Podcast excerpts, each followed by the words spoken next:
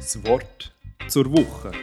Der GFC Jugendpodcast mit Gedanken aus dem Epheserbrief kompakt, klar und praktisch.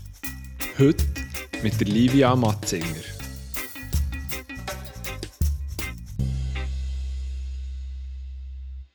Ihr sollt erfahren, mit welcher unermesslich grossen Kraft Gott in uns den Glaubenden wirkt.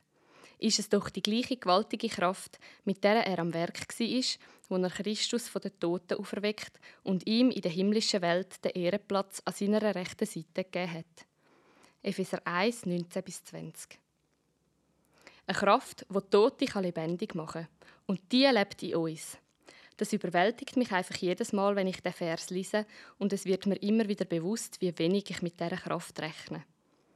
Es ist spannend zu sehen, dass schon Gottes Volk mit dem gekämpft hat. Obwohl Gott so viel Wunder und Zeichen da hat und seinem Volk ein ganzes Land verheißen hat, hat das Volk zweifelt, auf die eigenen Umstände und Fähigkeiten geschaut und sich davon einschüchtern lassen, anstatt auf Gott zu vertrauen. Gott hat sie rausgeführt aus Ägypten, aber obwohl man in einem halben Monat durch die Wüste laufen konnte, haben sie 40 Jahre gebraucht. Ihr Denken war geprägt von der Zeit in Ägypten, wo sie noch Sklaven waren. Und sie haben zu wenig auf die Kraft geschaut, die Gott ihnen immer wieder zeigt und auch verheißen hat. Wo nach diesen 40 Jahren nur noch der Josua und der Kaleb gelebt haben, von der Generation, die in Ägypten war, hat das Volk gelernt, auf Gottes Kraft zu schauen und nicht auf den Jordan, wo sie haben müssen überqueren oder die dicken Mauern von Jericho. Genau für das will ich auch uns ermutigen. Wir haben die Kraft in uns, von dem Gott, der das Meer teilt hat für sein Volk und Brot vom Himmel regnen lassen hat.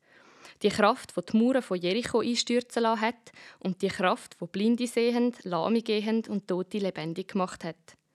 Es ist die Kraft, wo Jesus von den Toten auferweckt hat, wo in uns lebt und uns täglich zur Verfügung steht.